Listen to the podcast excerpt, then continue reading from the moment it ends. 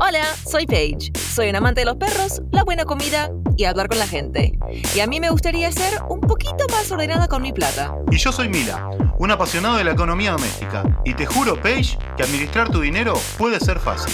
Bueno, juntos te invitamos a ponerle un poquito de sentido común a nuestras finanzas.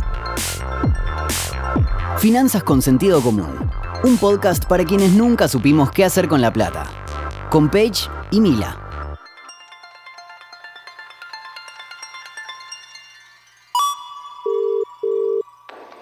Mila, ¿por qué siento que manejar plata es, bueno, de verdad para mí muy difícil?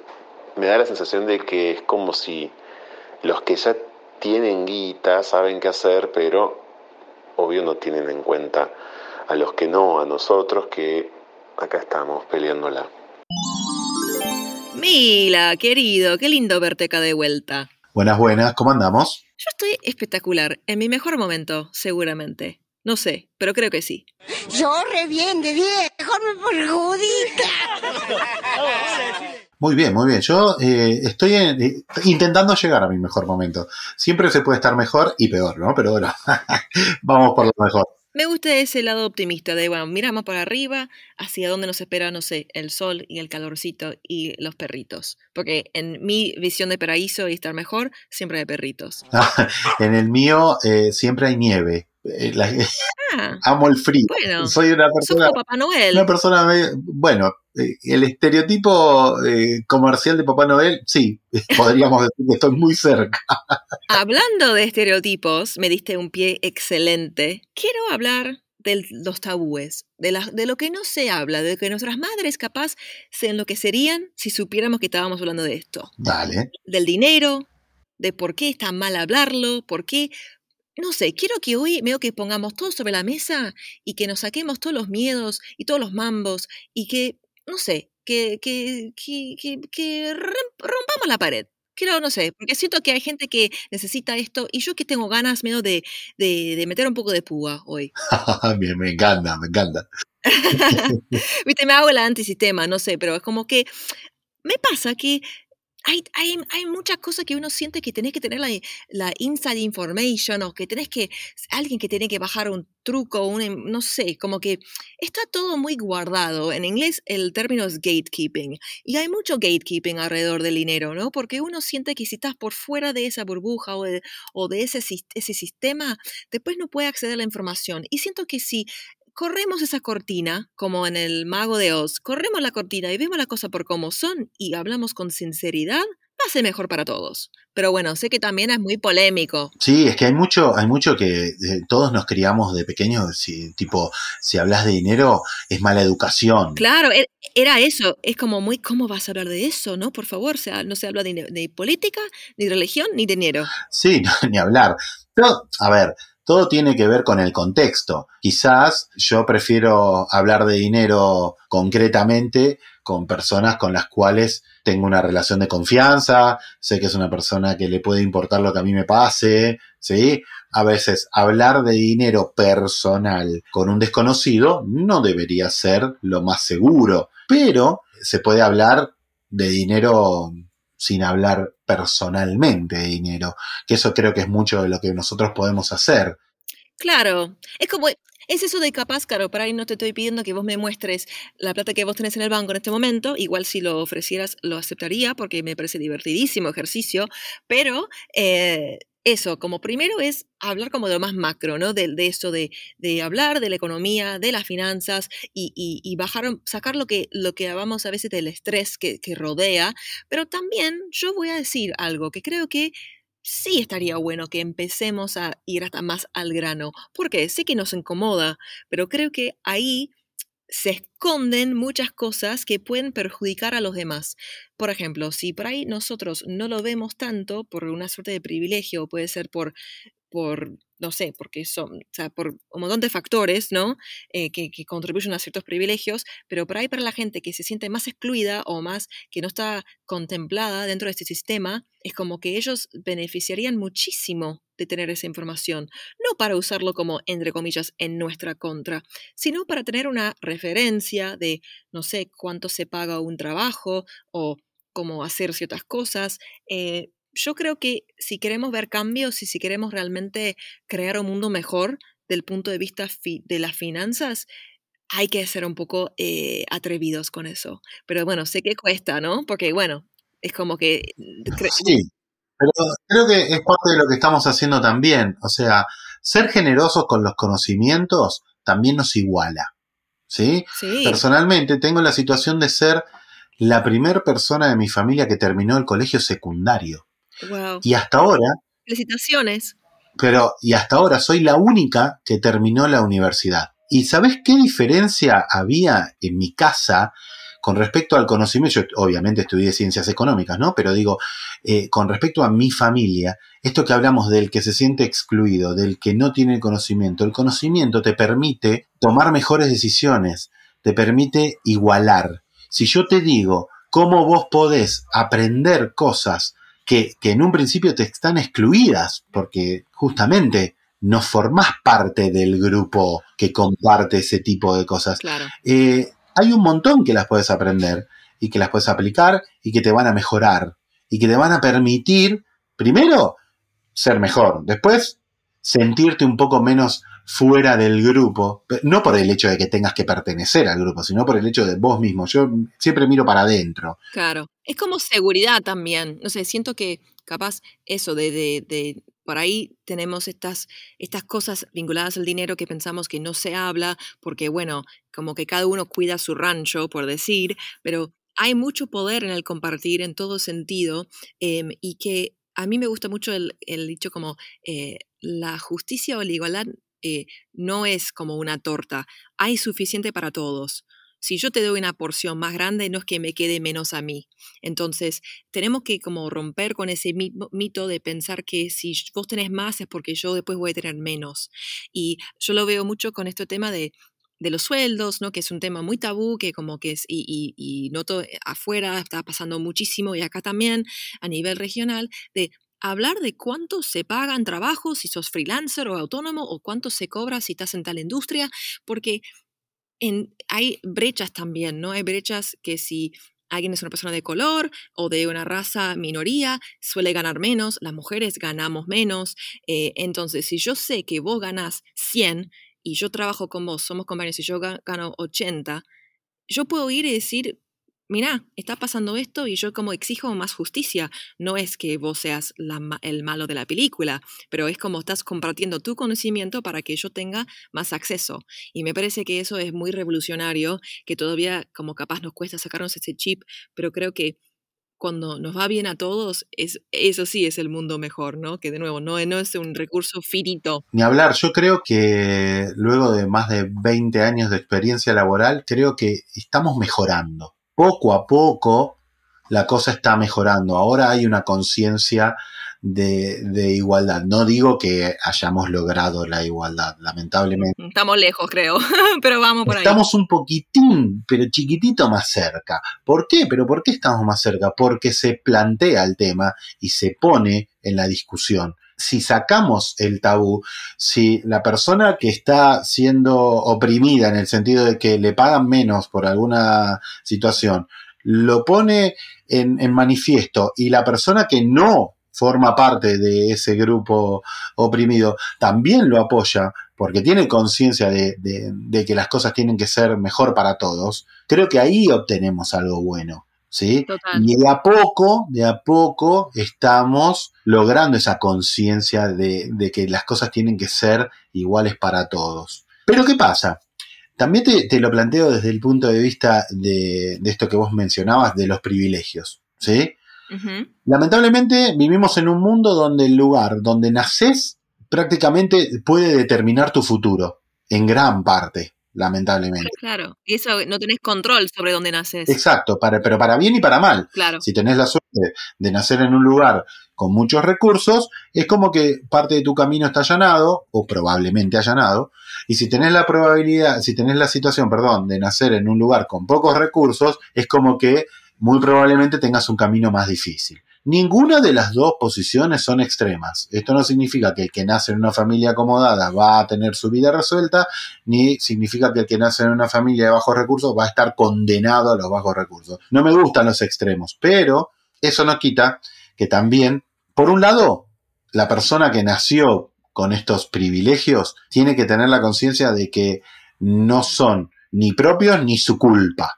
¿No? Porque muchas veces te, te- te meten la culpa en el medio, ¿no? El que no es, el que está fuera de tu situación te dice, bueno, pero vos tenés un montón. Pero vos no tenés la culpa de tener un montón. Si vos realmente tenés la, la posibilidad de tener privilegios y sos una persona responsable, no hay ningún inconveniente con eso. Claro, ahí el, factor clave para mí es eso, es reconocerlo y, la, responsabilidad, porque si, claro, vos no, no, no tenés la culpa de nacer en una familia muy acomodada, pero si vos hoy en día seguís eligiendo vivir como si no tuvieras ese rol em, y, y capaz no tomar acciones como para, o de nuevo, compartir eh, conocimiento o, eh, o compartir hasta recursos con personas o con grupos o con causas, ahí, ahí sí veo como que es el, entre comillas, problema, porque eh, eh, la ética está ahí, ¿no? Y para, pa- para cada persona, y eso también se envuelve en los temas los tabúes, porque es como que la gente que tiene menos, claro, dice, no, puedo, no, no puede ser esta persona que tiene de todo, y encima, viste, como que no sé, eh, no como que ahí se generan las tensiones y es entendible también del otro lado las personas que tienen menos, que tienen que luchar para lograr no sé, una suerte de equilibrio para estar con la cabeza por, por fuera del agua, ¿no? Por decirlo, ¿no? Como él. Solo, o sea, ahí tiene más limitaciones. Entonces, cada, cada realidad es válida y cada realidad es, bueno, es la realidad de cada uno. Em, pero claro, si uno tiene la suerte, la, el privilegio, yo puedo reconocer un montón de cosas. Yo sé- o sea, soy de Estados Unidos, me creé una familia acomodada, ¿no? Tuve acceso a la mejor educación pública y privada. eh, no tengo deudas estudiantiles, cosa que hoy por hoy es realmente una gran cosa entre mi, mi grupo de amigos, ¿no? De, de mi país. Y claro, vengo acá y si bien soy migrante, soy, o sea, no soy de acá, soy blanca, soy medio rubia, ¿no? No parezco de como del a veces como los estereotipos eh, los- la- y la ignorancia hacia ciertos grupos eh, de inmigrantes en este país sufren a raíz de eso. Yo como soy eh, nativa de inglés, la gente lo ve como un plus, no como una contra, ¿no? Es tipo, ay, sos bilingüe, no importa que no hables bien español. Y yo reconozco eso, porque es muy importante decirlo, porque si yo vivo una nube de pedos, perdón la expresión, no sé si es... pero creo que eso es fundamental, porque después así es como que tiendo un puente entre el yo y el otro. Entonces yo puedo de ahí, después vemos cómo construimos juntos algo. No sé, por ahí es una visión medio como que por ahí muy eh, pero creo que ahí hay, hay mucho valor. Pero a mí, a ver, a mí me pasa algo similar desde el otro extremo. Criado en, en un barrio de La Matanza, con urbano bonaerense argentino, siempre estereotipado y discriminado, y, Claro. y te dicen, ah, sos de La Matanza, eh, sos pobre, y bueno, es muy probable que seas pobre si te crías en La Matanza, porque realmente hay zonas con muchas carencias, y, y ni hablar eh, cuando tuve la posibilidad de entrar a trabajar en una institución importante y vos decías de, de dónde venías, te miraban raro, ¿viste? Y, Sí, y esas cosas son las que uno, a al principio las luchás, Mm. ¿viste? Al principio te, te generan bronca, decir, pero pará, ¿por qué? Pero yo con el tiempo aprendí que, que ese es un problema que tiene el otro, no es un problema mío. Hmm, ¿Me explico? El que tiene su cabecita cuadrada y cerrada an- ante un paradigma es el otro, no soy yo. Yo soy una persona que tuve la posibilidad de estudiar en la universidad pública, de recibirme, de, de numéricamente hablando, capaz tener mejores resultados que mi generación anterior, pero por otra parte hice un camino distinto al que hizo mi generación anterior claro. pero, pero siempre me gusta a mí mantenerme con la cabeza. No te voy a negar que en algún momento de mi vida y de mi juventud el ego me, me ha maltratado, ¿eh? No lo voy a negar.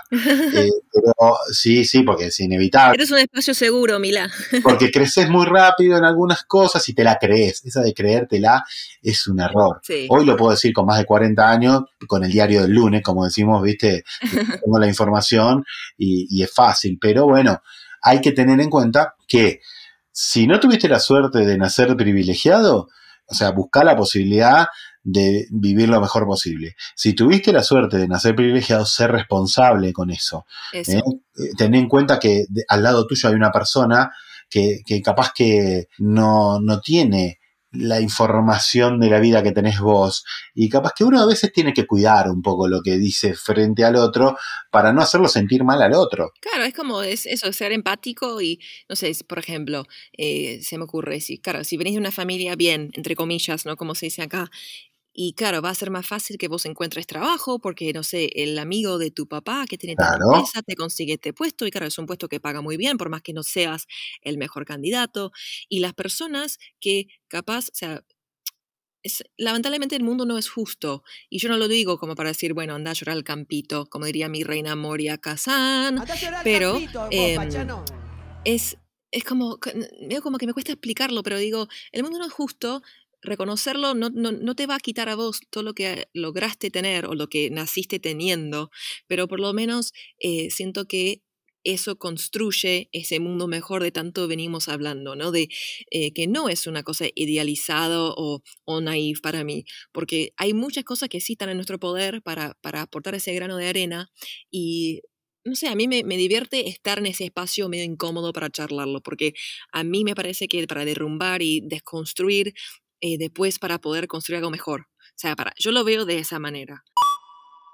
Usa Modo y olvídate del efectivo. Podés enviar y pedir dinero a tus amigos, tener todas tus cuentas y tarjetas en un solo lugar y pagar en comercios con más beneficios. Porque las promos de Modo son acumulables con las de tu banco. ¿Todavía no la usás? Descargala. Modo. Conecta tu dinero. Por eso siento que esto es eh, capaz para las personas que quieren como ir, ir más al grano de cómo- qué tiene que ver esto con lo que venimos hablando en Findis y, en, y, y- y este podcast, pero es todo esto tiene que ver porque vivimos en un mundo interseccional. Entonces, si no hacemos este ejercicio y, y esta reflexión, después cuando apliquemos todo lo que vos nos enseñás, tu sabiduría Mila, consejos Mila, vamos a encontrar tu hashtag ya, por favor, para hacer merchandising.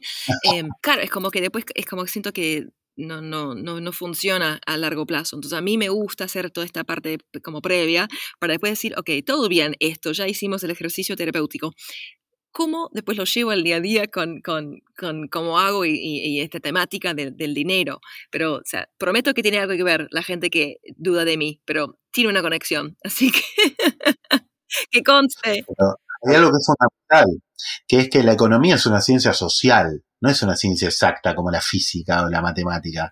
La economía es social, depende de nosotros, depende de nuestros comportamientos, estudia los comportamientos humanos. Claro, Y acá es donde nosotros tenemos que ser lo suficientemente responsables para tomar esto como algo de suma importancia, ¿sí?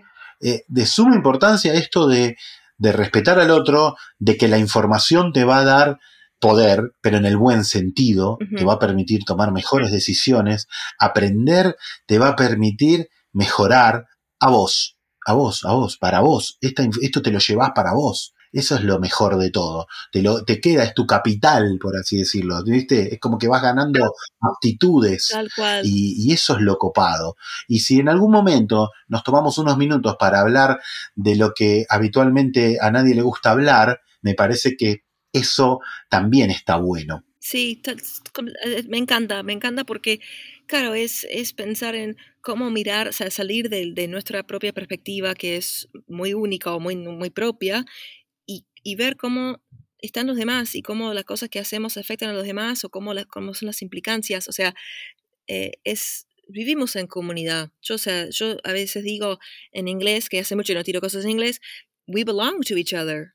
Y ese concepto también me, me mueve mucho porque siento que eh, si bien pertenezco a ciertos grupos discriminados, por decir, porque, o sea, por ser mujer, ¿no? Por ser extranjera, también tengo un montón de privilegios que puedo usar mi plataforma, mi privilegio para incluir a los demás. Entonces, si eso es eh, siendo como eh, advocate para alguien que quiere hacer un trabajo freelance y, lo asesoro para que cobre lo que realmente se merece, ¿no? O sea, son esas pequeñas acciones y creo que eso, lo social, el elemento social es súper fundamental. Sí, sí. Yo creo que el futuro es colaborativo. Yo creo que en- entre todos podemos hacer algo mejor que haciéndolo de a uno, siempre, ¿eh? pero soy un fiel creyente de eso, de que los que yo puedo aportar desde un aspecto y va a haber otro que va a poder aportar desde otro y entre todos el resultado siempre va a ser mejor, Parece muy, muy así, mirá que no, no suelo serlo, siempre digo lo mismo, no soy eh, súper eh, positivo y autoayuda, ¿eh? todo lo contrario, a veces soy muy crítico, pero... Mila Gurú. Pero, pero creo que es así, ¿eh? creo que el futuro va por la colaboración, va por la transparencia, ¿sí? de, de colaborar sin doble intención, de, de, querer que al otro le vaya bien, de ponerte contento cuando a otro que está al lado tuyo le va bien. Es tan difícil a veces encontrar eso, ¿no? De decir, che, mirá, tengo un amigo que le va bien, genial.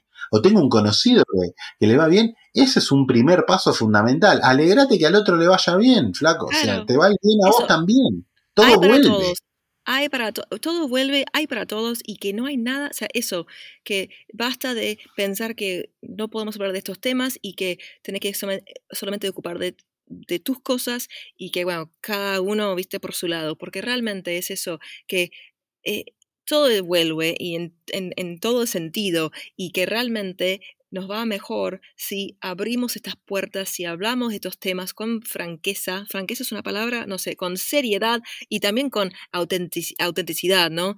Eh, porque hay muchas personas de otro lado que capaz nunca ni tuvieran la chance de pensar estos temas por, por necesidad o porque no tenían las herramientas o lo que fuera. No es ni malo ni bueno, pero es, wow, ok, hoy es el primer día que realmente empiezo a charlar de esto y veo cómo me puede mejorar la vida a mí y cómo puedo compartir eso después con otros. Y fin, o sea, me parece súper lindo y súper enriquecedor, literalmente y metafóricamente, enriquecedor. Sí, sí, sí, totalmente. Creo que como repaso de lo que acabamos de charlar, me llevo personalmente esto de tratar de no generalizar, tratar de no repetir, tratar de pensar en el otro, ¿sí? tratar de darme cuenta que las generalizaciones pueden herir al que tengo al lado eh, y, y, pensar un poquito, empatizar en esto que la palabra es tan linda y a veces es tan difícil aplicarla. Querer que al otro le vaya bien es un gran paso, ¿eh? es un gran paso para todos. ¿eh? Y no, tampoco no autodiscriminarse, no uno sentirse excluido. No querés sentirte esto que sigo en la línea de lo que vos decís, cosas que no, no a todo el mundo le gusta hablar. ¿No querés sentirte menos que el otro? Capacitate, aprende, ¿eh? eh, toma ideas, ponelas en práctica y de esa forma te vas a, te vas a sentir más seguro y, y, vos mismo vas a dejar de sentirte excluido. Tal cual. ¿Eh? Las herramientas están, tomalas, agarralas, ponelas en práctica, pedí ayuda. Si en este caso nosotros, por ejemplo, nos encontramos en la situación de poder darte una mano, mandarnos un mensaje y de eso, y le, y le ponemos atención y, y, lo vemos, si para eso estamos. O sea, Sí, eso, Mila Gurú, Panza Gurú. Pero, pero aposta, ¿por qué es eso? Si no, ¿para qué estamos en esta tierra? Porque realmente siento que hay tanto para compartir en todo sentido. Entonces la abundancia, eso suena muy telar, pero es real, pero es como si vos, es como no es muy hippie, pero creo que son eh, fundamentos que nos pueden cambiar cómo miramos las cosas y cómo encaramos la vida y que eso después con esta, esta pata de inclusión e interseccionalidad en todo sentido hace la diferencia, porque vamos a romper, esquemas eh, antiguos que nos vienen limitando. Eh, cuando rompamos y desconstruyamos eso, ahí vamos a mirar hacia adelante y vamos a ver qué nos espera.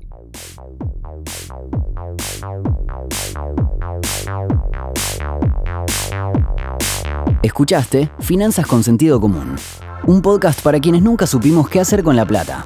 Conducción Paige Nichols y Facundo Mila Milanesi. Producción Nicolás Garbars. Producción ejecutiva Tomás Balmaceda. Edición y tratamiento del sonido, Caja Mágica Estudio. Conoce más sobre Findis en findis.club.